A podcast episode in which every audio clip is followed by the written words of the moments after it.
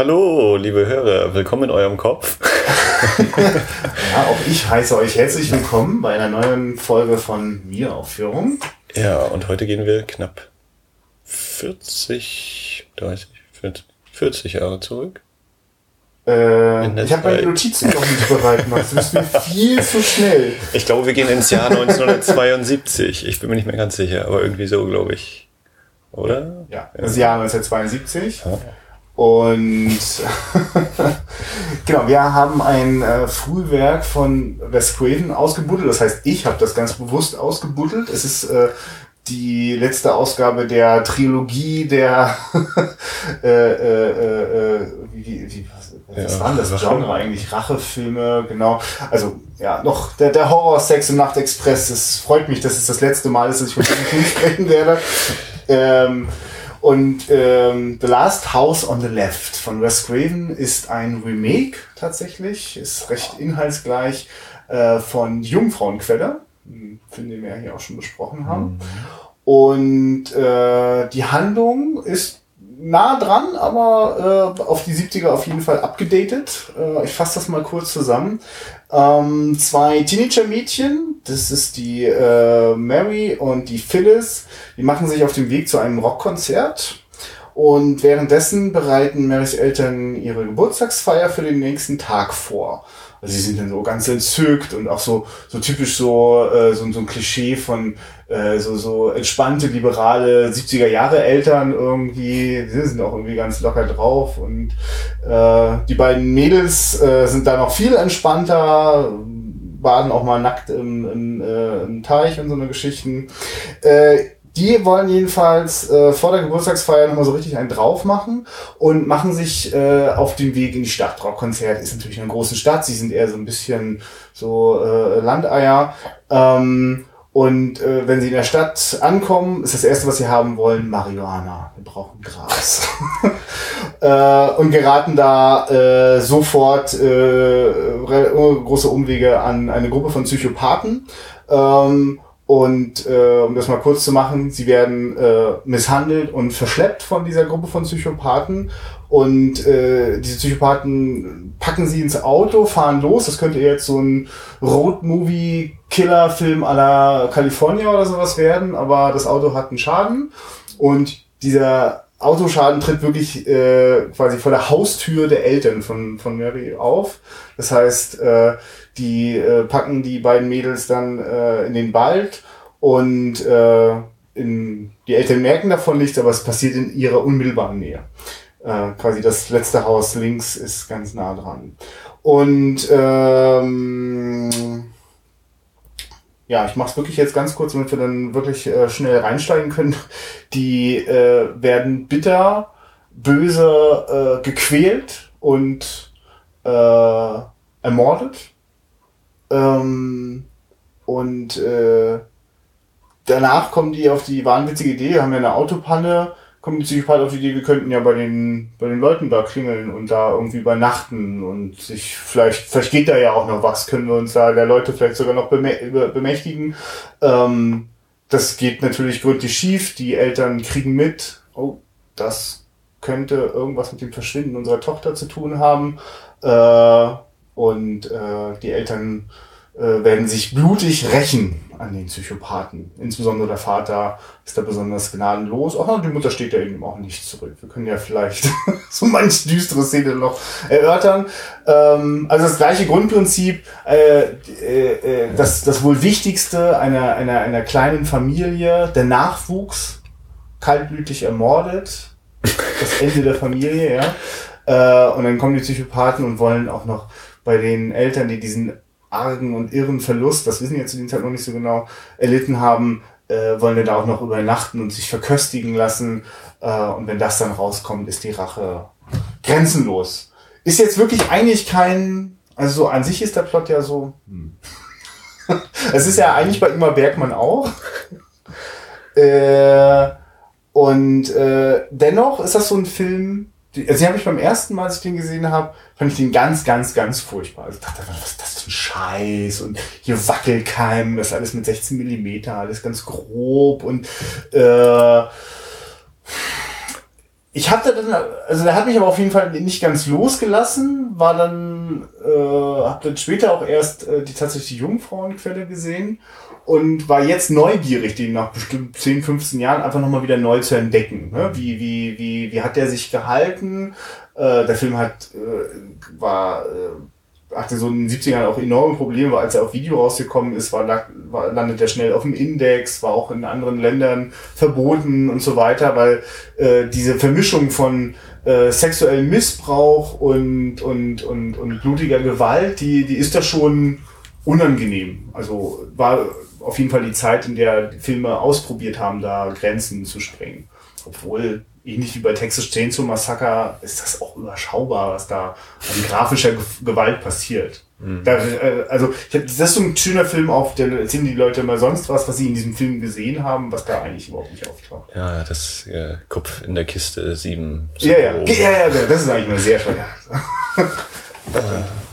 äh, ja, so, ähm, ich habe jetzt hier äh, jede Menge ernüchternde Notizen, aber äh, wie ging's dir? Du hast ihn ja zum ersten Mal jetzt gesehen. Ne? Genau, ne? ja. Ja, ist natürlich äh, typischer Hitchcock. Die Hauptfigur stirbt sehr schnell. Nein. Mhm. also das ist äh, vielleicht ein Punkt, äh, bei dem man da ansetzen könnte. Also die, die vermeintliche Hauptfigur sozusagen, äh, die Mary, äh, ist ja relativ schnell quasi raus aus der Geschichte als äh, lebende, handelnde Figur. Und das lässt einem natürlich, ist nicht so leicht, oder macht es einem nicht so leicht, sich äh, mit irgendjemandem da zu identifizieren oder irgendwie mhm. quasi eine Hauptperson, mit der man dann den ganzen Film über verbunden ist oder so. Das gibt's ja in dem Sinne nicht ganz. Ne? Ja, ich meine, gut, ich meine, Marie lebt ja ein ganzes Weilchen, du hast schon recht. Also, äh, ja, aber nur die Hälfte des Films auf jeden Fall. äh, ja. ja, also, ich fand ihn eigentlich interessant und, und eigentlich auch. Ähm, es geht ja damit los, sie wird, sie ist vor ihrem 18. Geburtstag, ne? Glaube ich. Also Stimmt, ist ja, ja, sehr, genau, sehr ja. wieder ein so ja. bewusst gewählte Sache sicherlich, dass sie eben noch bei den Amerikas bisher ist mit 21, ne? Mhm. Naja. Ja gut, aber auch da ist, glaube ich, das Also sie ist noch minderjährig auf jeden Fall. Ja. Offiziell. Und äh, und die sind halt auch so super verspielt, unschuldig. Ja, so idyllisch. Ja, genau. Die, die beiden Mädels zum Beispiel, die, die wir lernen die kennen, da sind die gerade im, äh, im Wald so unterwegs. Also, wir, also sie beide so als Freundinnen laufen so durch den Wald und äh, wollen dann baden gehen, aber bevor die das machen, oder ich weiß gar nicht danach, jedenfalls reden die dann auch so drüber so, ah, so über verliebt sein und so Sexualität, äh, ne, wird so ja. langsam interessant. Also man kann auch davon ausgehen, dass sie noch Jungfrau ist. Hätte ich auf jeden Fall. Ja, auf jeden Fall wird das angedeutet, dass die da noch nicht sehr erfahren ist. Und das ist eben auch deswegen so eine Sehnsucht, die da an dieses Rockkonzert und das Grasrauchen so geknüpft ist. So jetzt, mhm. äh, jetzt emanzipieren wir uns, wir, wir sind jetzt keine Kinder mehr, wir sind jetzt Frauen und wissen noch gar nicht genau, wie sich das anfühlt, aber wir wollen das jetzt entdecken. Wir sind bereit dazu. Ja, klare Botschaft des Films, also wer zu einem Konzert geht. das kann nicht gut Rockmusik ausgehen. ist auch nicht gut für euch. ja. Ähm, Achso, ja, genau, du warst gerade dabei, das von, von, von Mary zu erzählen, äh, dass sie, also genau, kurz vor ihrem 18. Geburtstag. Ja, so das kleine Unschuldslamm, ne? Ja. Ist dann Total, also wirklich, der ist, ich will nicht der hat doch gar keine Charaktereigenschaften, die irgendwie schlecht sie sind, oder? nett und freundlich ja. und falscher Umgang. Woran ja. liegt es? Ja, also nee, sie will ja nichts Verwerfliches, also ist ja alles in Ordnung. Gut, Grasraum. Siehst ja, wohin das führt. Ja? äh, nein, ist ja ein sehr, sehr ernster Film und äh, selbst wenn man vielleicht denkt, es wird irgendwie mal ein bisschen komisch, humorig, dann ist es doch irgendwie, dass das im Halse stecken bleibt. Also gerade wenn sie dann eben diese Bande an Verbrechern, die ja übers Radio, glaube ich, eingeführt werden, dass sie ausgebrochen sind oder so. Der, ich weiß gar nicht mehr, er hat mehrere Leute umgebracht, oder? Also es ist eine dreiköpfige Gruppe, ne? Zwei Typen und eine Frau. Es sind was denn das ja, was vier, ja denn vier nee, Köpfe vier, sind. Stimmt. Genau, also du hast es. Drei Menschen mit vier Köpfen. Ja. Ich habe ganz kurz, ich habe mir ihre Namen aufgeschrieben, ich will das kurz äh, zum Besten geben, weil das nicht uninteressant ist. Der eine heißt Krug, der andere so. heißt Freddy, mhm. dann heißt noch eine Sadie oder Sadi und äh, Junior ist dabei. Ja. Also das heißt ganz kurz so, wer das gehört hat bei der Jungfrauenquelle oder wer die Jungfrauenquelle kennt von Ingmar Bergmann, da sind das eben auch, äh, da sind es zwei Männer und also zwei erwachsene Männer und ein Junge. So, und in dem Fall sind es jetzt schon drei erwachsene Männer, aber der eine wird immer als Junior angesprochen, so als wäre der der Sohn, wirkt manchmal eher wie der kleine Bruder, so ein mhm, bisschen. Ja. Und dann gibt's halt noch diese abgefahrene Frau dazu. Ja. ja Abgefahren, weil äh, sie offenbar mit allen irgendwie eine sexuelle Beziehung sind die hat. 70er. Ja, genau, alles cool. Also, Finde ich jetzt vielleicht abgefahren. Ich kenne die Welt nicht ganz. Damals war das ja. ja.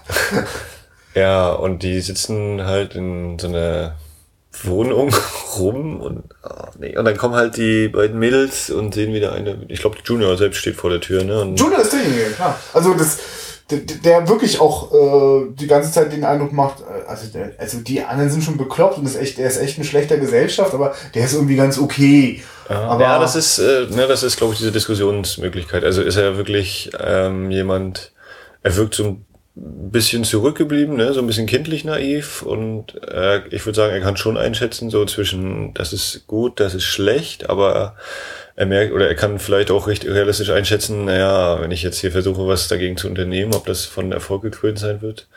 Und es ist ja so, die kommen ja auf den zu und äh, fragen, hast du Gras? So, hm. also, äh, nee. Dann gehen die schon fast weg und dann, nee, doch, ich hab. So. Ja. Jetzt ist ja die Frage, also, ist jetzt keine große, profunde äh, Frage, die sich da stellt in dem Film, aber äh, ich hatte jetzt nicht den, also wenn er sie dann wieder ranholt, ist er schon neugierig auf die Mädels ob der wirklich von Anfang bis Ende sofort einschätzen kann, wenn ich jetzt die hm. mitnehme und hochbringe, denn klar, werden sofort meine großen Jungs da auf die stürzen und werden wahrscheinlich schlimme Sachen machen. Aber dass es dann so ausgeht, also zumindest auch im Rest des Films, ja. macht er den Eindruck, dass der damit nicht immer einverstanden ist. Ja, ja und er wirkt ja auch so ein bisschen doll drogenabhängig, ne? Also er ist ja auch der, ah, ja, der so einen halben Stimmt, stimmt, Anfall kriegt. Ja, äh, ja, ganz toll. Also der nächste, nächste Moral dieses Films, Drogen machen einen kindlich naiv zurückgeblieben. Oder lassen einen nicht weiter zur Weiterentwicklung kommen. Na, ich meine, also äh, äh, wenn man jetzt gerade so diese ganzen Stationen von den Filmen so gerade minutiös aufzählt, ist das schon so auch relativ klassisch. Ich weiß gar nicht, ob das jetzt so der Beginn so von von Slasher-Filmen, äh, wobei ein Slasher-Film ist es jetzt so klassischerweise auch nicht, aber ähm, was ich bemerkenswert finde an dem Film, dass er die ganze Zeit einen ernsten Grundduktus hat. Also, mhm, da, da, ja. also ähm, ist nicht irgendwie, dass es völlig ironisch wäre nö, oder überhaupt ne, nicht. so. Was ich eben meinte, dass wenn man mal andenkt, das könnte hier ein bisschen lustig werden, dann ja. ist das eher so ein. Ja, zumal für mich, also Wes Craven hat sich ja mit na gut, nee, er hat sich mit zwei Filmen in die Filmgeschichte eingeschrieben. Kannst du mal kurz sagen, wer das jetzt nicht so genau auf dem Schirm hat? Äh, ohne Wes Craven hätten wir keinen Freddy Krüger, keinen äh, Nightmare on Elm Street und wir hätten keinen Scream. Und beides sind für mich so, so ganz Grund, also der eine Film hat die 80er äh, für mich äh, ganz entscheidend äh, im Horrorfilm-Genre geprägt äh, und der andere in den 90er Jahren und damit eigentlich auch ein Horrorfilm-Genre wiederbelebt und zwar dadurch, dass er es ganz ironisch äh, aufbereitet hat. Und das ist wiederum eben was, was halt in, den, in dem Last House on the Left halt überhaupt nicht passiert. Also, mhm. also oder wenn es da einen komischen Moment gibt, dann bleibt da einem im Hals stecken. Das Ah, also sehr interessant fand ich auch die Polizei in diesem Film. ja. Äh. Ich, die, also äh, vielleicht noch, also äh, Wes Craven hat den gemacht und und äh, äh, Sean S. Cunningham. Äh, Ach ja, Sean später, Cunningham, Freitag der 13. Freitag der 13. Ja. Ne? Also und ich stelle mir die beiden so vor, das ist so 70er, ich weiß gar nicht, wie alt die da waren, aber irgendwie so 20 something und auch ein bisschen alternativ und äh, die Bullen sind alle doof, weil das ist doch das, was da irgendwie rüberkommt. Das sind doch die letzten Vollpfosten. Ja, das ist die nächste Moral. Also die die äh, Staatsgewalt die braucht man gar nicht fragen, die kriegt das eh nicht hin. Also es ist eben der eine etwas dickere, ältere, der, der Chefpolizist und dann der jüngere, stämmig, kräftige, aber im Kopf ist nicht so viel. Aber der kam mir auch sehr bekannt vor. Ich habe versäumt, das nochmal nachzugucken, woher ich den wieder kenne. Äh, und die, ja, die machen ja quasi ihre ganz eigene Odyssee in diesem Film durch. Als sie dann irgendwann mitkriegen, vor dem Haus der Eltern steht dieser Wagen, oder da hatten sie den gesehen und, oh Gott, dann müssen wir jetzt doch nochmal zum Haus. Und dann geht denen unterwegs der Sprit aus. Und dann wollen sie halt wieder per Anhalter mitfahren. Die ersten sagen, nee, Polizei nehmen wir nicht mit, glaube ich. Und dann eine Gruppe Jugendlicher verarscht die sogar. Also hält an und dann wollen die einsteigen und fahren sie weiter. Und dann kommt so ein Hühnerwagen, wo eine schwarze Frau drin sitzt und die meint dann noch so, ja, ja, ihr wollt zwar mit, aber ich habe äh, die Hühner und ich habe das Auto, also müsst ihr überlegen und so. Und die, also quasi auch denen erstmal sagt, pff, ob die Polizei ist oder nicht, mir egal, ja. ne? Ich habe hier das Sagen. Also die nicht so den Eindruck machen, dass sie sich durchsetzen könnten. Die können sie nicht, und die werden auch sonst als völlig machtlos dargestellt. Also es scheitert halt an, ihr, an ihrer Karre und sie fangen dann an zu Fuß loszugehen und sie werden halt auch am Ende des Films viel zu spät kommen. Also ja. Ist natürlich einerseits auch eine gute Sache vom Drehbuch her, ne? dann musst du nicht sagen, oder es ist eine gute Begründung, warum die Polizei eben nicht dabei ist. äh, aber es ist eben schon ja, sehr, sehr deutlich gesagt, dass da eben die Polizei nicht so der, der beste Freund und Helfer ist, den man haben kann, wenn ja. es darauf ankommt. Macht es denn das, ist das, das denn schon so Merkmale eines total reaktionären, gewaltverherrlichenden Films, der sich für die Selbstjustiz ausspricht? Weil die, die, die, die Staatsmacht wird also quasi gezeigt beim Versagen und am Ende muss es vor allem der Vater, nee, nicht vor allem, Vater und Mutter nehmen es in die Hand und äh, ver, ver, verrichten quasi gleich das Todesurteil. Mm, ist, also ich es, das, das Lustige ist ja, dass es quasi in den eigenen vier Wänden ist, was dem Ganzen ja eine ganz andere Dimension gibt, als wenn sie jetzt äh, mhm. sagen, wir sehen sie auf der Straße und laufen ihnen hinterher mhm. und machen es dann, sondern das ist ja den, im eigenen Haus. Sind ja durchaus. Äh, und können ja sozusagen Notwehr in Anführungszeichen, mhm. obwohl, naja, hm. Naja, ähm, ist das jetzt, ist das typisch amerikanisch? Wenn man sich zu Hause darf man sich verteidigen. ja. Ein bisschen schräg, ne? Also die Bullen sind ja wirklich so gezeichnet wie in einem äh, Burt Reynolds äh, äh, äh, Highway-Film. Also weiß ich nicht. Äh, den Titel nicht, aber äh, na hier ein, ein oh Gott, irgendein Himmelhund oder oh, auf dem Highway ist die Hölle los. Ich weiß es nicht, vielleicht auch nicht mit Burt Reynolds, aber ähm, da wo halt auch die, die, die Polizei immer irgendwelche Witzfiguren sind. Äh, ja, was eben einfach ein guter Vorwand ist, äh, warum eben, wenn man das jetzt als Begründung ruft, doch einfach die Polizei und naja, dann sieht man ja, das bringt nichts. Das haben wir dann gut clever rausgeschrieben. Das ja. ja, äh, so, die werden dann da ziemlich fertig gemacht in der Wohnung einmal. Wo ich ja erst noch gedacht habe, hm, naja, ob die jetzt gleich hier, was wollen die jetzt mit den beiden Mädels? Entweder sie bringen sie direkt um, sozusagen, weil die ja anscheinend entflohene Mörder sind, oder nicht. Und dann äh, entspinnt sich das so langsam, dann fahren die eben los. Und wenn das dann in den Wald geht, äh, ich behaupte mal, um die Produktionskosten nie durchzuhalten, äh, oder an ja, Neorealismus angelehnt, dass man direkt vor Ort dreht und nicht im Studio. Nein, natürlich nicht. Das ist super günstig in ganz kurzer Zeit. Ich habe das jetzt nicht genau nachgeschaut, aber in weniger als 20 Tagen ist das Ding runtergedreht worden mit wenig Geld. Na klar. Also das und und das, die wissen, also also ich sag jetzt immer die, weil also Sean S. Cunningham hat produziert und Wes Craven hat geschrieben und Regie geführt und äh, also er hat abgeschrieben beim Drehbuch. Das wird ja auch nicht genannt im Vorspann, ne? Also Jungfrauenquelle nicht. Weiß ich schon gar nicht mehr. Nee, nee, ich glaube, es wird nicht mhm. drauf wirklich eingegangen. Also das ist ein ziemlich klare Abschreibe gewesen, also oder, klar inspiriert davon und äh, die hatten da, die wollten auch eine größtmögliche Wirkung. Also natürlich sind das zwei total süße Mädels und die gehen auch nackt äh, im Wasser baden und so. Also das ist für, also äh, da, da hat man ganz klar sein Publikum im Blick gehabt und wollte da auch Interessen bedienen. Und dann finde ich das als, mm, also ich sehe das ja ganz klar als ein, ein, ein, ein, ein Stück des Frühwerks von Wes Craven. Und ich schätze Filme, die er zehn Jahre später und 20 Jahre später gemacht hat, ähm, und äh, äh, suchte natürlich auch, wo, wo entdecke ich da schon den Wes Craven, von dem ich empfinde, dass der seine, seine Kunst äh, sehr gut beherrscht und sehr gezielt äh, äh, Schrecken heraufbeschwören kann, aber auch darüber etwas erzählen möchte. Und dann staune ich natürlich, wenn ähm, die, die, die, die, die, die Misshandlungen und, und, und Vergewaltigungen, das sind alles sehr unangenehm äh, und, und die funktionieren dann überhaupt nicht im Sinne von, dass die irgendwelche, also der Voyeur, der Voyeur wird eigentlich kaum befriedigt da drin. Also zum Beispiel ist dann die Idee äh, im Wald, dass die beiden äh, Mädels Stimmt, da kommt der Junge auf die Idee, äh, damit die großen Jungs nicht gleich so wild über die herfallen, kommt der Junge auf die Idee, die beiden könnten ja einfach miteinander was machen. Ja. Dann gucken wir ihnen dabei zu. was natürlich für die beiden ganz furchtbar ist. Aber das könnte jetzt ja quasi so eine typische Szene im Horror-Sex und Express, äh, äh, wäre das bestens ausgeleuchtet und würde man schön äh, den Brüsten und Popos zugucken können. Nein, das passiert da nicht. Das ist eine furchtbare Szene. Dem geht sogar voraus, dass Die, die, enorme Erniedrigung, ja, dass Genau. er sich selbst einmal die Hose nässen soll. ja, Ja, das war schon sehr. Genau, Also es ist, ist kein Film, bei dem man sagt, unterhaltsam. Nein, nein, ne? Also äh, es nimmt mit und bewegt, aber es ist jetzt nicht äh, Unterhaltungskino.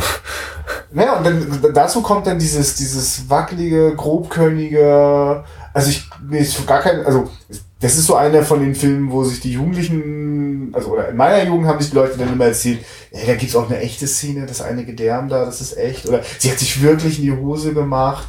Das verstärkt, Natürlich, das haben wir doch gesehen. ja, ja, ja, genau. Also, äh, äh, das hat sogar die Schauspielerin hat das tatsächlich forciert. Die, hat- also, da hat später in einem Interview tatsächlich auch behauptet, dass sie das gemacht hat. Für mich das gar nicht in Frage. Also, das, während ich mir beim Horrorsex mir nicht so sicher bin, ob der Regisseur wirklich alle Tassen im Schrank hat, hat für mich Wes Craven das ganz klar in der Hand und kommt nicht auf die dämliche Idee, muss ich da jetzt selber in die Hose pinkeln? Zum einen würde das visuell gar nicht so geil funktionieren, bin ich mir ziemlich sicher. Da muss man schon den Schlauch an die richtige Stelle an der Jeans machen und damit das funktioniert. Und äh, aber ich kann mir schon vorstellen, dass gerade noch in den 70ern das gar nicht so selbstverständlich war, das so ohne weiteres zu trennen. Das, das, das überfordert einen. denn Du siehst das auf der Leinwand, das passiert da, das ist unangenehm, es gibt keinen Lacher, keinen keinen Knalleffekt, der einen da Ja. sozusagen in so ein, na, das ist ja nur ein Filmgefühl, das, das erwischt einen dann schon. Drückt einen schon in den Sessel. Ja. Ja, das ist äh, ja sehr unangenehm. Und äh, dann begibt sich das eine Trio mal auf den Weg irgendwie. Ich fand übrigens auch interessant, der eine, der, dessen Namen ich natürlich auch schon nicht mehr weiß, der immer so relativ gut gekleidet war, aber dann immer Sandalen dazu trug, wo ich dann auch dachte, hm, sehr interessant. Oder sogar barfuß umherlief. ja, und dann wird ja, wie war denn das? Wie sterben die eigentlich? Er- Erzähl mir doch mal den Film. Also, Genau, äh, also wie, wie geht denn das überhaupt, ja? Also, Phyllis, oh, ich weiß es gar nicht mehr. Also, also es äh, wird ähm, die, ähm, also genau, Phyllis ist äh, so ein kleines bisschen auch die selbstbewusste Freundin von der Mary. Die Mary wirkt schon relativ schwach und, und, und, und naiv. Die Phyllis äh, kommt dann einfach so ein bisschen auch in die Situation, also während der, der Vergewaltigung, äh, der erzwungenen äh, Beischlaf, äh, äh, flüstert sie auch zu, ich, ich, äh, nicht, hat sie ein Messer irgendwie dabei? Oh, was hat sie ja. Ich ganz kurz, ich muss an dieser Stelle, das müssen wir mal einfügen, weil das merkt ihr bestimmt sofort, liebe Zuhörer. Wir haben diesen Film einfach mal vor zwei Wochen gesehen und nicht gleich geschafft, äh, den Podcast aufzunehmen. Max war mit einer coolen Beschäftigung äh, zugange, nämlich die Neueröffnung oder die überhaupt die Eröffnung eines Kinos. Das ist natürlich ein toller Grund, warum man gerade nicht einen Podcast aufnehmen kann. Mehr Kinos braucht das Land. Beteiligt. Ähm, ja, natürlich. Äh, So, und äh, genau, deswegen wissen wir es jetzt gerade nicht so ganz genau, das nervt mich jetzt gerade total. Äh, also, ähm, die, weil, weil, weil die, ähm, die wollen dann ja fliehen, oder sie fliehen beide auch. Sie laufen und beide trennen weg. sich sogar. Genau, trennen sich dabei. Und Phyllis wird richtig auseinandergenommen, meine ich. Ne? Also da ist Genau, da, äh, genau, richtig, die, die, die, die Sadie, diese, die, die Frau von diesem äh, Viererpack äh, äh, sticht ihr in den Unterleib mit einem. Messer und später wühlt sie da drin noch rum und dann gibt es so eine ganz seltsame Einstellung, in der so ein bisschen Gedärm rausgezogen wird. Das ist übrigens die legendäre Einstellung, wo ganz viele Legenden sich drum rumranken und es gibt dann auch immer noch irgendwo noch Aufnahmen, wo noch mehr Gedärm rausgezogen Natürlich, wird. natürlich. Und an der Menge des Gedärms wurde dann immer äh, austariert, äh, wie geschnitten oder ungeschnitten die Fassung gerade ist. Also es ist, und ich finde, die Szene ist auch sehr packend, oder, ne, also das, äh, ja, wieder im nicht positiven Sinne, also es bewegt einen ziemlich und es ist nicht irgendwie, ja, okay, da ist jetzt halt einer gestorben, weiter geht's so, diese, äh, wie das eben in Slasher-Filmen öfter mal ist, ja gut, wir haben jetzt hier äh, fünf Leute und wir wissen, der stirbt, der stirbt, das ist der Schönling, die muss auch drauf gehen und das ist mir eigentlich egal, ne? Aber hier ist es so.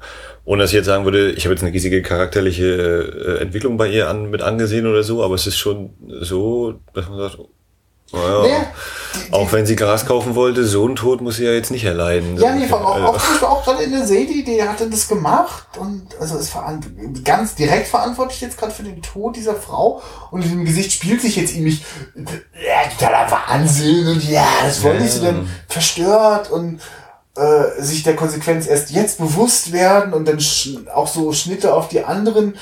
Es ist super unbefriedigend. Also ich glaube, ja. die große Leistung dieses Films ist, dass sämtliche äh, äh, Gewaltszenen sind unbefriedigend in diesem Film. Ja, das vielleicht ist das, vielleicht wirkt das ja auch dann menschlicher, ne? dass man eben nicht einfach sagt, so, hier hast du das absolut Böse und kannst dir das dann eben so abhaken und wegschieben. Es gibt irgendwo das Böse, aber es ist eher so vielleicht, na, so eine Grauzone, ne? Also ja. die ist nicht völlig böse, aber die ist auch nicht gut. Also sie hat schon irgendwie einen leichten Knacks weg oder so, warum auch immer, oder weswegen nur sie auch gerade das in dem Moment macht. Aber es ist irgendwie so, oh ja, hm, habe ich sowas auch in mir? Wie, wie ist das eigentlich mit dem Kollegen, der hier neben mir gerade mhm. im Kino sitzt? Äh, so ungefähr. Ne? Also das ist ja eher so ein, hm, das ist ja jetzt nicht äh, weder positiv noch negativ befriedigend, indem man sagen kann, das kann ich ordentlich zuordnen, sondern es ist eben diese in der Schwebe sein so ein bisschen, was dann eben so eine Unruhe erzeugt, so dieses ja. Unwohlig, Unwohlsein. Und ich glaube, das hat auch die, die Kontroverse bei diesem Film ausgemacht, dass Leute gucken in diesen Film und auch Leute, die da vielleicht kritisch drauf gucken und überlegen, ist das etwas, was wir vielleicht verbieten müssten, ist das überhaupt gut, wenn Leute das sehen und dann sehen die einen Film, der einen keine Identifikationsfiguren anbietet oder jedenfalls keine befriedigende, also keine, wo er sagt, ah, das ist jetzt unser Held oder unser Anti-Held,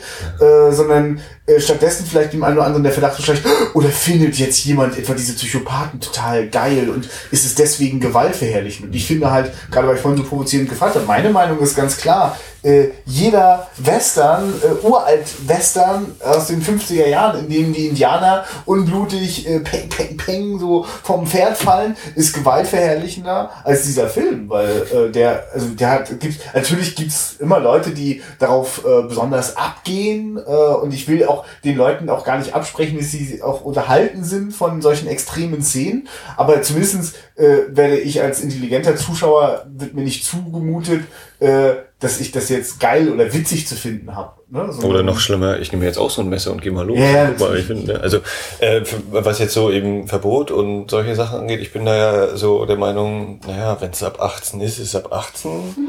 Und wir brauchen nicht schärfere Verbote oder sonst was, sondern entweder mal ordentliche Kontrollen, ne? aber in einem von Umsatz äh, regierten Zeitalter ist das natürlich, ne? Und also ich finde. Ach, wieso die Kontrollen funktionieren noch? Also, aber dass, dass, du als Jugendlicher immer einen Weg findest, Filme auch zu sehen, die nicht für dein Alter sind, das ist ja. überhaupt keine Neuigkeit. Nee, aber also ich, ich, ich sehe die Verbote als irgendwie, ja, weiß ich nicht, pff, sinnlos.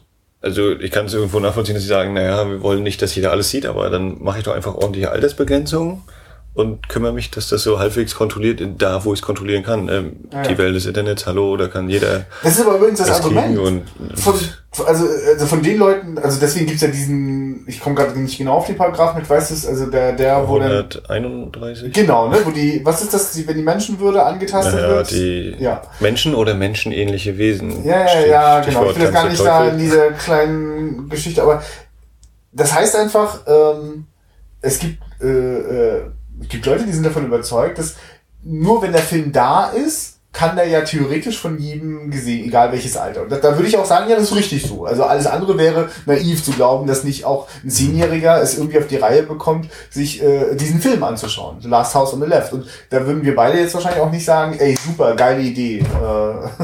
Aber ähm, also so jetzt glaube ich nicht daran, dass man das wirklich ernsthaft verhindern kann.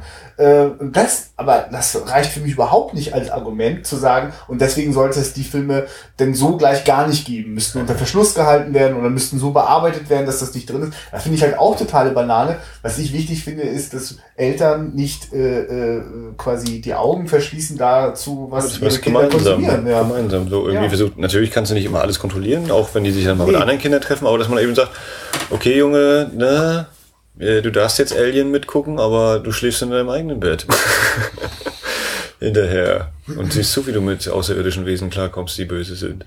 Nein, also dass man das, äh, das gehört einfach dazu. Du kannst natürlich überall eine, eine Freigabe draufpappen und äh, trotzdem solltest du eben selber entscheiden oder eben mit für deine Kinder dann noch entscheiden, dass äh, okay, du kannst es gucken oder na, waren wir noch ein, drei Tage, weil dann bist du ja gleich viel intelligenter und 18 äh, und hast diese Schwelle überschritten.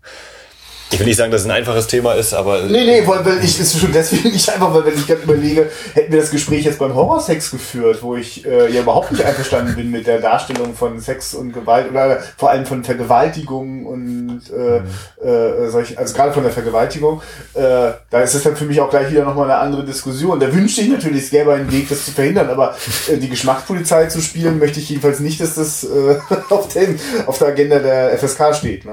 Oder sonstigen Einrichtungen.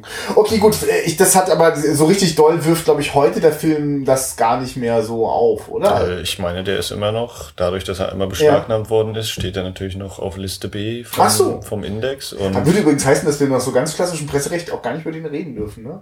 ich habe das neulich entdeckt, dass in irgendeinem Game-Podcast hat dann über ein Spiel nicht äh, gesprochen oder hat den Namen oder den Titel des Spiels nicht erwähnt, so wie früher in den Zeitschriften, ja. äh, weil er auf dem Index steht. Also das ist sowieso so eine Sache. Selbst wenn du, ja pass auf, also ich erinnere mich noch damals, als ich die GameStar gelesen habe, ja. als ich noch am Computer gespielt habe, da war da mal irgendwie die zehn einflussreichsten Spiele aller Zeiten ja. oder so und da war dann glaube ich Doom oder Quake halt und da war einfach äh, zehn Plätze und bei dem einen war komplett schwarz, einfach wir dürfen nicht, wir haben lange mit uns gerungen in der Redaktion, ob und wie und da, also da hat man das, sage ich mal, noch halbwegs ernst genommen. Heutzutage, wenn du zum Beispiel die Cinema aufklappst und eben in diesen DVD-Teil guckst und da werden ungeprüfte DVDs okay. besprochen, die keine FSK-Prüfung haben und ich glaube, streng genommen gibt, könnte es Probleme geben, aber wir machen ja hier keine Werbung. Das heißt, äh, der Film unterliegt einem Werbeverbot und äh, das sehe ich hier nicht geben. Wir sind filmkritisch hier unterwegs und ja, ja, mal gucken, wann der erste Kollege von der BPJM oder die oh Staatsanwaltschaft mal sagen, so, wir müssen jetzt den Podcast beschlagnahmen.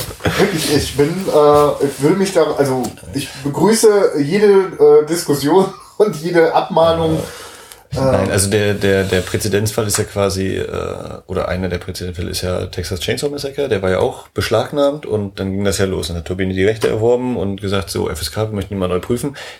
Ja, wir können nur eine Empfehlung abgeben, weil der offiziell noch auf dem Index steht. So, zur BPJM gegangen, ja, der war mal beschlagnahmt und steht auf Liste B und Liste B streichen ist nicht. Das heißt, wir müssen erstmal eine neue Beschlagnahme herbeiführen, gegen die kann dann nämlich der ah. aktuelle Rechteinhaber Widerspruch einlegen. Dann erfolgte, glaube ich, ich bin mir jetzt auch nicht hundertprozentig sicher, Umtragung von Liste B auf Liste A.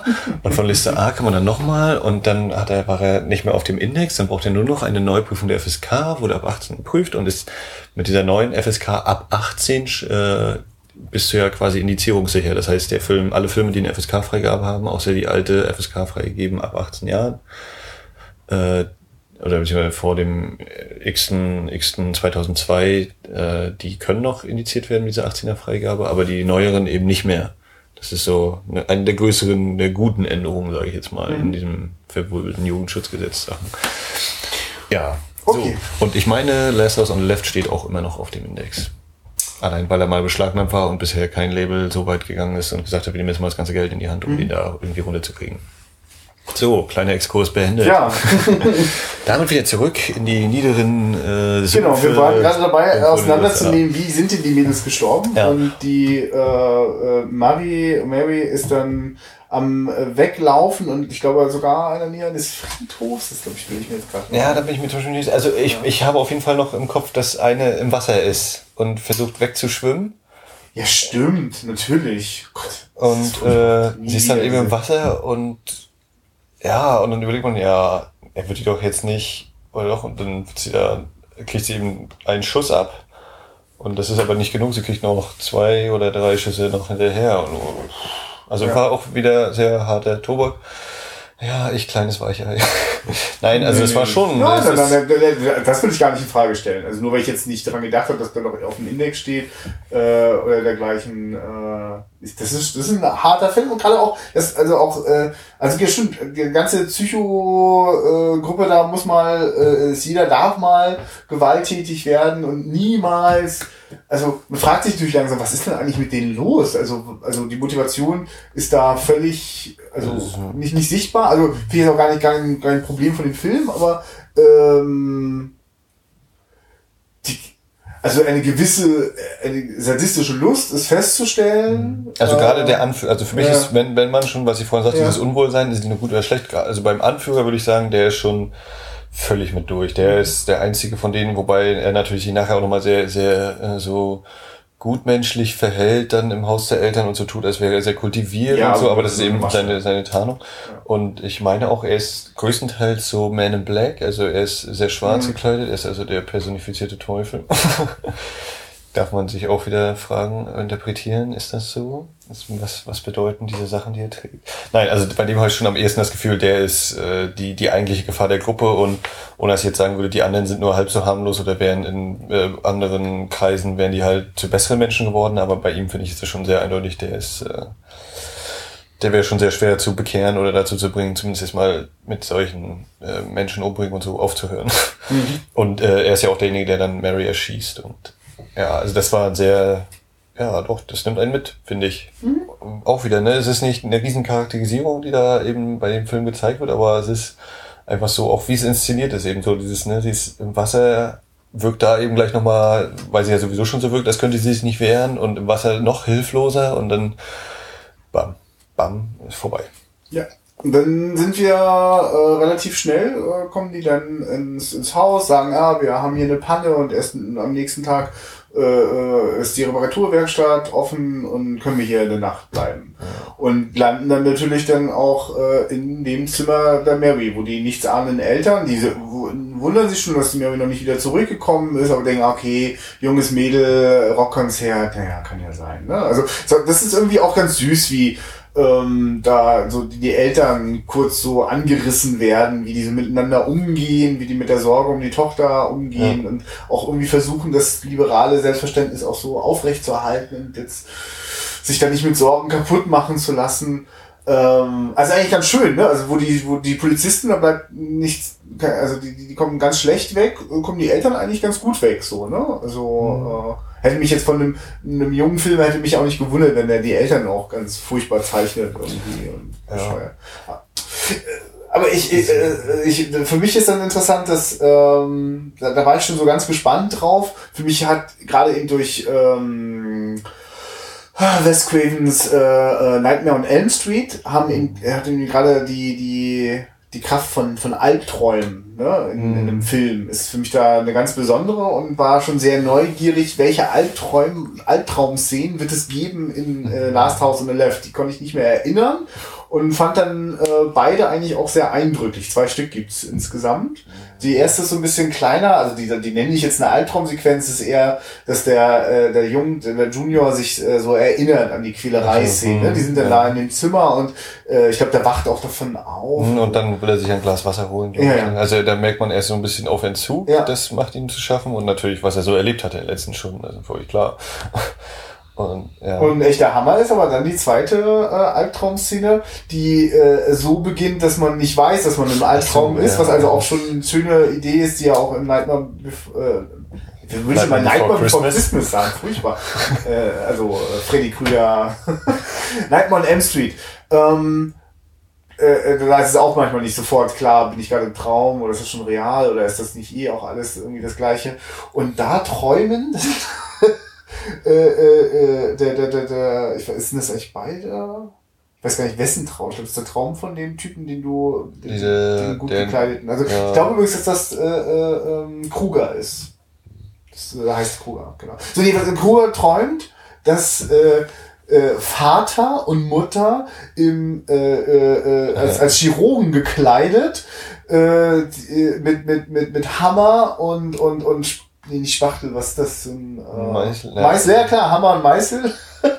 äh, ihn, ihn äh, quasi äh, zur OP bitten und ihm äh, die Zähne rausschlagen. Ja. Und das läuft alles über Andeutung. Also wir sehen subjektiv, äh, äh, wie, wie der Meißel quasi an unserem Gebiss angesetzt wird und mit dem Hammer zugeschlagen wird. Äh, echt krass. Also äh, ja, da kann sich der Marathonmann mal nach umgucken kurz. Ne? Stimmt, weil es gibt ja sogar eine kurze Szene, wie man auf den Schneidezähnen, die, oh, ja. die der Meißel aufgesetzt wird. Der Rest reicht dann schon, dass man sich das im Kopf nicht Ist aber auch wieder eine, eine ja, ne, man, äh, psychologisch sehr interessant. Man ist ja eigentlich oder ich war auch nicht unbedingt auf seiner Seite, aber nee. das war auch wieder so, äh, nimm mal das Ding da weg von der Szene.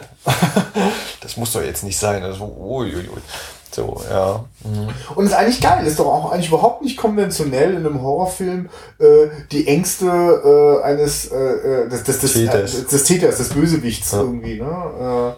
Äh, eigentlich ist der Film an der Stelle für mich ganz angenehm unbekümmert mit, das muss so und so dramaturgisch zugespitzt sein. Das ist mhm. dramaturgisch teilweise auch eine ganz schöne Katastrophe, weil das. Ja, weil plötzlich Kevin allein zu Hause anfängt. ja, also, stimmt, ja. Äh, so, ne, also nicht unbedingt unvorbereitet, ne? Ja, also die, die, die Eltern tauschen sich kurz aus und sagen, ey, sag mal hier, die haben was mit unserer Tochter, irgendwas stimmt da nicht und dann fangen die an das Haus zu verdrahten, zu verminen, Bomben zu basteln. Äh, ja, von der die, Vater ist da ja Der sehr, Vater, ja. ich setze mal die halbe Wohnung unter Wasser und dann lege ich noch hier noch das Kabel hin, damit wir nachher die Lichtschalter anmachen und so. Und, dann die Leute den Strom setzen. Also, also wirklich auch, äh, also wirklich, ich muss mal kurz, also an dem Beispiel kann man es ganz gut festmachen, weil es wirklich absurd äh, detailliert gezeigt wird. Also ich kann mir vorstellen, dass das vielleicht für den einen oder anderen damals auch für ein Verbot gereicht hat, weil äh, da wirklich ein schöner Vorschlag gemacht wird. Vor dem Zimmer, wo die Leute schlafen, äh, macht der äh, Schlagsahne hin. Ja, und, ja, ne, das war so für mich so ein bisschen, okay, er will die jetzt fertig machen und es hat aber ein bisschen so diesen, ja, ja. es ist jetzt hier Kevin allein zu Hause oder was, mhm. wo halt ein kleiner Junge sich versucht zu Wehr zu setzen.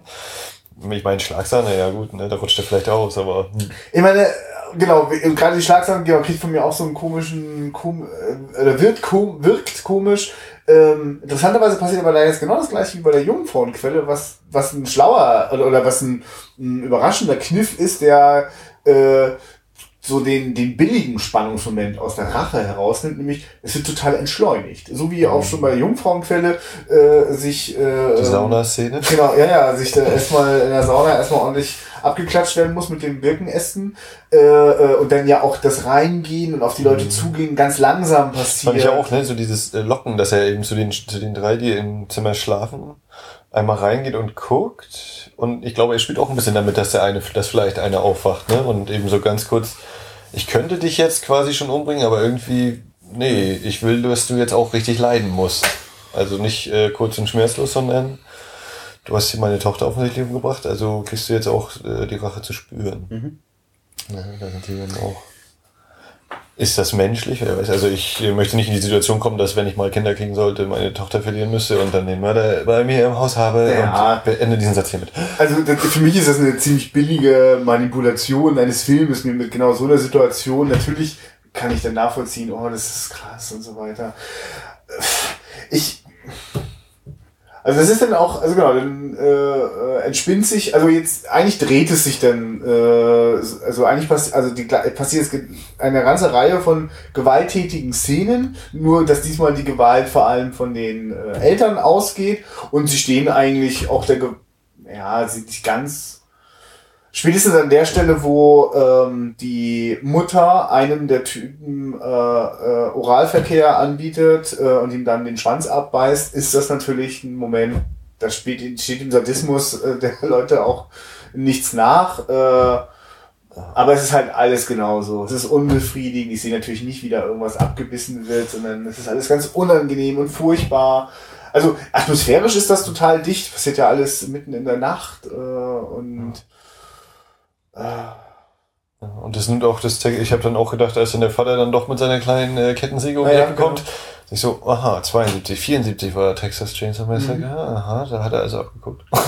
Ja. Also das war auch so ein kleiner, oh je. Aber es ist halt auch geil, es ist eine, eine, eine kompakte Kettensäge, es ist wirklich eine Kettensäge, ja. die man dem jetzt zutraut, dass er die im, im Keller hat und äh, das ist eine furchtbar lange Szene, also das dauert, also das funktioniert jetzt überhaupt nicht mit also ich habe es ge gefühlt fünf Minuten lang tänzeln die da vor sich mhm. her und, und ja, es ist natürlich eine Möglichkeit, ne, den Showdown vielleicht auch ein bisschen eben wieder ich will nicht sagen, na doch künstlich, so ein bisschen künstlich in die Länge zu ziehen, als wenn du jetzt eben äh, die typische Indiana Jones Szene, wo der eine ankommt, ich habe hier zwei Messer und, und Indy steht da, ach komm, bist du tot mit dem Schuss, so dieses völlig äh, was ja auch sehr humoristisch da angelegt ist. Aber äh, und das wird ja hier eben dadurch unterbunden, dass er eben diese Schlagsahne vor die Tür macht. Äh, das und habe ich jetzt schon dreimal gesagt, was er da alles macht.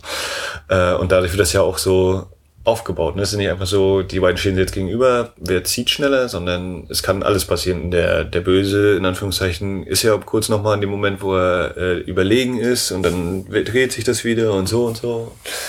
Ich ja. gerade, was, was passiert eigentlich mit dem Typen, dem der Penis abgebissen worden ist? Ja, der hat ja das Problem, dass er sich nicht mal, äh, er, er schreit halt und er hat halt noch die Hände auf dem Rücken verbunden. Das war ja, ja. sein so, äh, wo sie meinte, meine Fantasie ist und und ich bin mir nicht mehr sicher, ob er einfach ins Wasser fällt oder. Ja, also ich glaube, also, das glaube ich bleibt sogar offen. Es irgendwie. ist sein Ende. Die Sadie äh, macht noch, kämpft noch mal mit der Mutter äh, Handgreiflichkeit, bevor sie dann mh, die Kehle durchgeschnitten bekommt. Ist auch ein bisschen verwirrend montiert. Aber es ist halt auch so ein Bild, das einem nicht mehr aus dem Kopf geht, wie die Sadie da irgendwie. Ja, stimmt, es sprudelt ihr Blut auch so aus dem Mund mhm. irgendwie so raus. Fand ich, also um nochmal ganz kurz bei, ja. den, bei den Mädels, als ja. die dann eben, wo, wo du ja sagtest, Sadie sticht ihr in den Bauch und wo dann ja. nachher so alle dieses ganz äh, symbolhaft, äh, so einfach wie effektiv eben, sie haben das Blut klebt an ihren Händen und mhm. eben so ziemlich an allen Händen klebt eben dieses Blut. Das fand ich auch eine sehr eindrucksvolle Szene. Ne? Wie gesagt, das ist relativ simpel, so vom, wenn man so sieht, ja klar, ne? einfach, aber es ist ja sehr bildhaft. Finde ich auch sehr gut. Ja, und der Oberböse, ja, den äh, rafft es dann auch dahin. Ja. So, ja, na, ja, ich meine, also, der, also das Ende der, ich weiß nicht, ob der Oberböse, aber auf jeden Fall äh, der äh, Kerl, der, der am höchsten Vater duelliert da, äh, der scheint auch offenbar den Kopf zu verlieren. Das ist auch so ein bisschen, ist nicht so genau zu sehen. Auf jeden Fall kriegt er die Kettensäge äh, ab. Zu spülen. Und dann platzen die Cops rein. Rechtzeitig. Ja. An der Stelle. Ähm, und dann endet der Film ja auch sehr abrupt. Mhm. Ja, ist ja, was, was soll man, na gut, jetzt das könnte man natürlich sagen, ja, wie geht es jetzt weiter? Nee, nee, klar, steht Dann tatsächlich auch nicht im Raum. Also das, äh, die, die, die Hilflosigkeit, dieses, das Unbefriedigende dieses Gewaltausbruchs, äh, damit wird man dann auch wirklich äh, ja, recht brutal konfrontiert. Und dann ist, glaube ich, die einzige für mich ironische Sequenz, nämlich der Abspann mit der Musik und den, den Bildern nochmal. Man sieht dann nochmal so mhm. einzelne äh, Standbilder der, der, der Darsteller. Wenn ich das guckst mich gerade so verwirrt an. Mhm, ja, ich würde gerade aber, ja stimmt, na, dieses, dass man eben Darsteller nochmal einblendet mit ihrem Namen, so, gibt's ja bei ein paar Filmen, oder war da? Aber es läuft eine nette Mucke drüber ja, so. und so. Also, das hat dann, das hat dann auf einmal was, äh, das ironisiert das natürlich, weil eigentlich ist der, könnte jetzt auch irgendwie gar keine Musik laufen und der Abspann ganz still über den Also ein bisschen Orgel. ja, ja, genau. Je nach äh, Religionszugehörigkeit fügen sie hier ihre äh, spirituelle Musik ein. Ich was, was ist denn, was ist denn jetzt eigentlich mit diesem Film, Max? Also ist das jetzt, äh, also ja, also ich habe gesagt, ey, ich würde ihn nicht unterhaltsam nennen wollen, ja. weil es, äh, im, also es gibt auch Horror oder eben Filme, die Gewalt zeigen, die, wo ich trotzdem sagen würde, es war unterhaltsam auf eine gewisse Art und Weise, aber bei dem hier ist das schon eher so, oh, das ist so ein unwohles Gefühl in der Magengegend danach, äh, es ist irgendwie, auch wenn es vielleicht nicht nur eine super teure Produktion ist, das was äh, oder es kommt jede Menge Sehr rüber, effektiv. egal ob gewollt oder nicht. Wieder mal, äh, also der der packt einen schon irgendwie. Ja. Also ich glaube übrigens, dass wirklich alles gewollt, also ich, also er macht mir schon den, also insofern, also während ich ihn auch technisch überhaupt nicht rund finde, äh, ist der, ist der glaube ich, äh, hat er das Maximum rausgeholt und, und auch, auch da ist glaube ich nichts zufällig passiert. Äh, schon ein sehr bewusster ja. Film. Aber ja, also genau. Zum Beispiel jetzt auch, also interessiert dich das überhaupt noch als nach, nach, nach der Jungfrauenquelle? Also hat es da eine Neuverfilmung gebraucht? Ist das eine geile Idee, das in diese Zeit zu verlegen? Äh, ja, ich hatte ja schon angemerkt, bei der Jungfrauenquelle war ja, war ja für mich auch nochmal so ein bisschen in den Raum gestellt und ich habe mich auch noch nicht weiter damit beschäftigt, dieses, ja.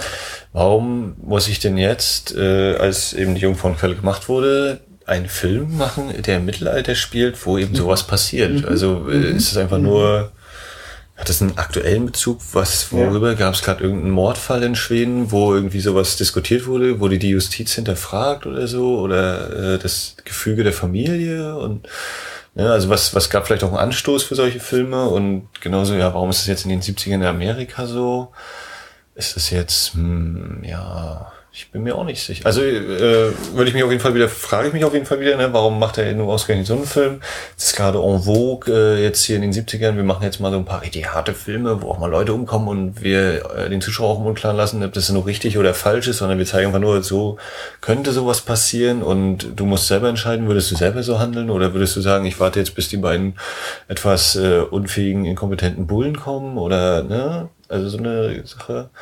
Naja, ich meine, eigentlich sind das für mich, also ich finde es eigentlich insofern ganz gut, dass der, der Film in, in, in der Gegenwart der, der Produktionszeit spielt. Und ähm, ob, das nun, ob das nun geplant ist, ist auch gar nicht wichtig. Für mich äh, spiegelt sich da natürlich eine Zeit, in der die 60er vorbei sind.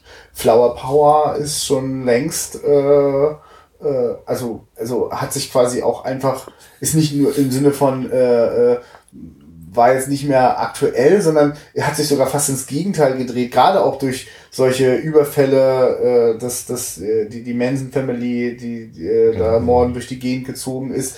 Äh, also ich, ich, ich treffe jetzt quasi so auf drogensüchtige Psychopathen, mhm. äh, die, die, ich, ich treffe auf die liberalen Eltern und die sexuell neugierigen jungen Mädels und äh, nur geht das halt alles in die Hose. Also das, naja, ich meine, also das, äh, äh, äh also die, dann, die Umkehrung eben. Ja, Diese, genau. Vielleicht, wenn man das jetzt eben Flower Power als einen anderen amerikanischen ja. Traum sieht, ne, ja. und dann eben ja Drogen können eben auch negative Auswirkungen haben und äh, ja gar nicht so eins zu eins aber es ist, also die, ja, die also das das könnte so ein bisschen so also die die noch in den 60ern äh, äh Anfang 60er total glücklich auf dem Konzert waren, äh, jetzt zehn Jahre später. Also es hat auf jeden Fall was von, das, das ist so ein bisschen so die, die, die, die Kehrseite oder die Schattenseite von dem, von dem, von dem Schönen, von dem Befreiten, weil äh, Freiheit und, und sich ausprobieren und die Eltern lassen einen auch einfach allein in die Stadt ziehen, das mhm. äh, ja, da, da, daran steckt natürlich auch was, was schief gehen kann. Also ich bin ja. überhaupt gar keiner, der denkt, äh, muss dann die Kinder die ganze Zeit beschützen. Ähm, ja. Ja, aber es ist, ja, das wäre vielleicht auch so, ne? Gibt es jemanden, wo man sagt, der hat Schuld oder ist es eben eine unglückliche Verkettung von äh, negativen Umständen oder äh, Sachen, das hat ja keiner gewollt. Ähm, die Eltern wollten natürlich auch nicht, dass ihre Tochter stirbt, völlig überraschend. Äh, aber ne, dass man eben so, sind das eben, wenn sowas Schreckliches passiert, ist das eben, gibt's die Ursache oder gibt es eben verschiedene äh, Faktoren, die damit reinspielen? Und ja, solche Dinge eben. Ich merke eigentlich, äh, gerade wenn wir so drüber reden, äh, komme ich mir gerade wieder sehr stark, komme komm ich wieder in dieses Gefühl rein, dass ich vor zehn Jahren hatte, dass ich den das erste Mal gesehen habe und den ganz furchtbar fand. Ähm, und mein Problem ist, das kann ich wirklich zugeben, äh, ein Film, der keine Hauptfigur hat, mit der ich in irgendeiner Form verbunden bin äh, als Zuschauer. Also selbst wenn die Figur Sachen macht, die ich überhaupt niemals machen würde, die ich gar nicht gut finde, aber wenn ich da nicht reinkomme, dann macht es mir einen Film sehr, sehr schwer. Also ich komme also ich überlege gerade, ob es Filme gibt, die, die, die, die das äh, vielleicht da widersprechen würden. Aber also so ein Film wie Taxi Driver, äh, wo die Hauptfigur ständig Dinge macht, die ganz furchtbar sind, die ich abstoßend mhm. finde.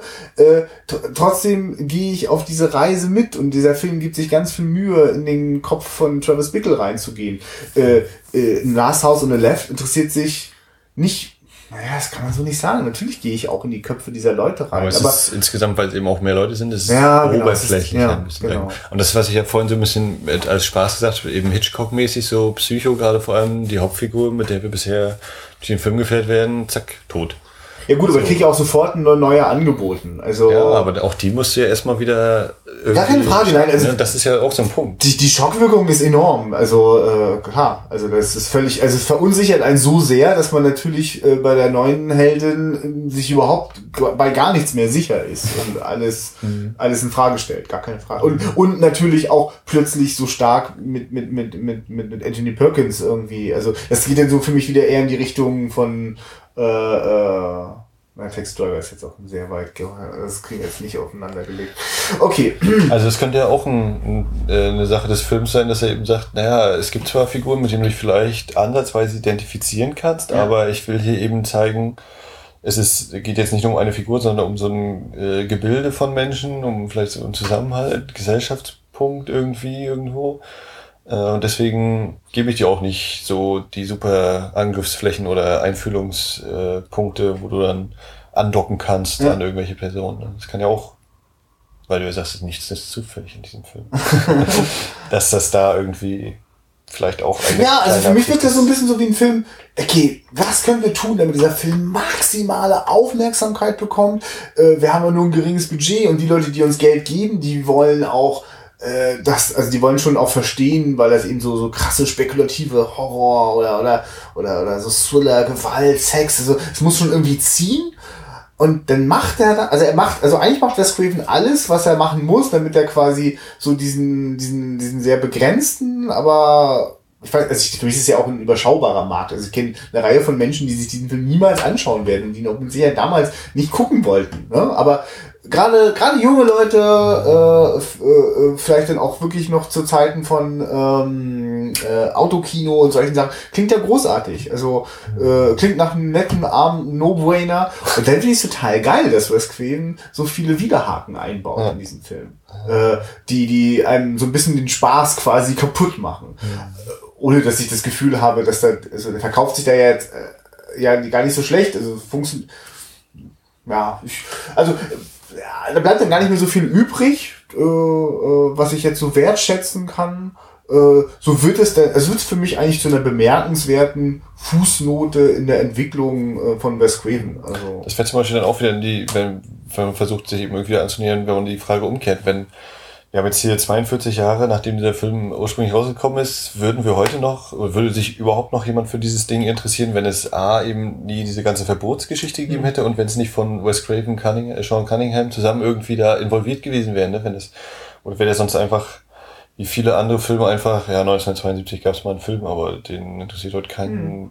Nee, nee, das Einzige, was ihn dann noch nach oben spülen würde, und das würde ich gerne mal von kompetenter Seite dargelegt bekommen, wie sah denn die, die Populärszene äh, äh, in den 70ern aus? Also welche welche Filme waren da bei einer bestimmten Zielgruppe der jungen Menschen, weißt du, so Leute mhm. zwischen 15 und 25, was haben die denn geguckt? Und ja.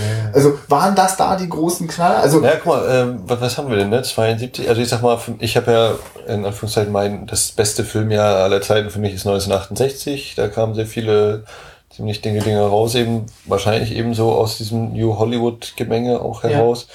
Und das ist eben so jetzt der eine Schritt, es geht eben zum Beispiel auch in diese Richtung. Ja? Und äh, jetzt fahren wir gerade wieder kein Film 71. Dirty Harry war 71, meine ich. Mhm. Ja, also in dem Umfeld spielt er vielleicht auch irgendwo. Also, wenn man wieder dieses, äh, die Frage nach Justiz, Selbstjustiz und so vielleicht stellen will. Äh, Anfang der 70er, wann war Weißer Hai? Oh. 75, glaube ich. Na, wie auch immer.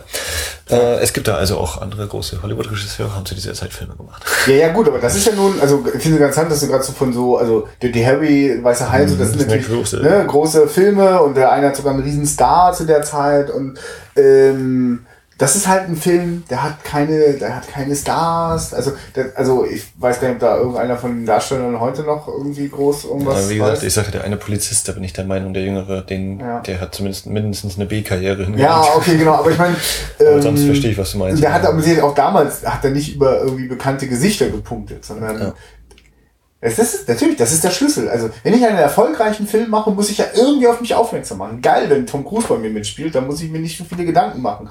Aber wenn ich das nicht habe, äh, gut, dann kann ich Drama, ich müsste es ja irgendwie greifen können. Deswegen kommen ja diese, also mich wundert auch überhaupt nicht, dass es jetzt eine Zeit gab, äh, Anfang 2000, wo so wahnsinnig viele äh, äh, Horror und und und und äh, viel mit äh, ähm, das deutsche Wort nicht, Torture, ähm, hm, Quälen, Misshandeln, genau. Folter. Foltern, genau.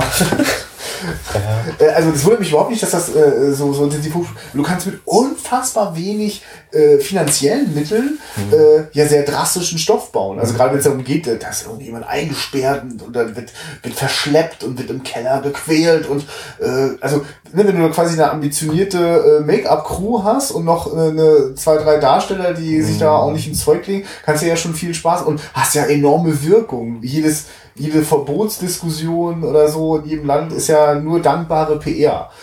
das, für mich ist das halt ja immer enttäuschend, dann manchmal auf so eine Filme zu gucken, weil dann auch nicht viel übrig bleibt. Also, ja, da, das sind so, ja gut, für die fünf Sekunden wurde da mal drüber ja, geredet, deswegen genau. ist das eben und das war's.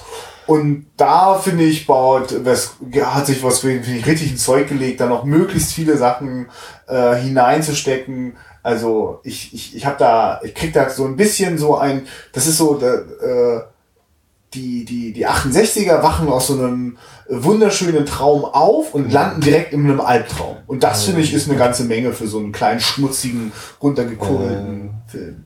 Mhm. Ja, eine, da können wir es wahrscheinlich auch an der Stelle belassen. Mhm. Oder hast du da noch was, was dich... Zum Film jetzt so? Nee, also ich... Äh, noch so allgemein so... Äh, ja, ich habe heute zum Beispiel mal darüber nachgedacht, weil ich ja jetzt... Äh, die Möglichkeit habe, äh, günstiger in äh, ein paar Filme zu kommen.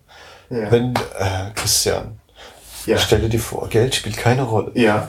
Film gucken, zu Hause oder im Kino? Ja. Geld, ne, ne, ne, äh, zu, nein, im Kino, also gar keine Frage. Wenn Geld keine Rolle spielt. Ja. Also ich habe mir zum Beispiel vor bis vor ein paar Jahren, um jetzt mal hier lokal äh, unsere Rostock-Bezogenheit zu verdeutlichen, ähm, im Lütten Kleiner Kino große Kette, ne, eben eher so Blockbuster-mäßig äh, Programm. Da war bei mir auch so dieser Moment, naja, die Sitze sind ganz schön durchgesessen und irgendwie ist das mit dem Bild auch nicht immer optimal und man hört immer noch den anderen Kinosaal, manchmal, wenn es irgendwo ein ruhigerer Film ist. Und zu Hause habe ich diese Probleme nicht und da nerven auch die anderen Leute nicht und so. Und ähm, also war bei mir auch so ein bisschen, vielleicht weil es eben so meine Phase war, wo ich dann auch intensiv angefangen habe zu sammeln an äh, DVDs und Blu-rays. Und äh, das Kino wurde jetzt ein bisschen, da haben sie mal ordentlich investiert hier, natürlich äh, den Schnickschnack hier 3D und so eine Geschichten, aber eben auch äh, die Sitzreihen ordentlich gemacht, also eben mit Parkett und Doppelsitze und du hast noch eine Abstellfläche und solche Sachen. Bezahlst natürlich äh, deftig dafür, hm. sage ich mal. Äh, aber es ist so was, wo ich dann auch sage, okay, jetzt wäre ich eher, oder jetzt bin ich eher bereit, diesen Preis auch zu zahlen, weil ich der Meinung bin, ich kriege eben was dafür, einen ordentlichen Sitz, das Bild ist in Ordnung und andere Kinozuschauer stören mich eigentlich mittlerweile wieder weniger, weil ich auch der Meinung bin, es ist ja eigentlich mal ein Gemeinschaftsding. Wenn ich äh, mir tatsächlich so eine große Leinwand selber kaufen können würde, würde ich trotzdem wieder sagen, nee, ganz alleine gucken ist dann auch irgendwie doof.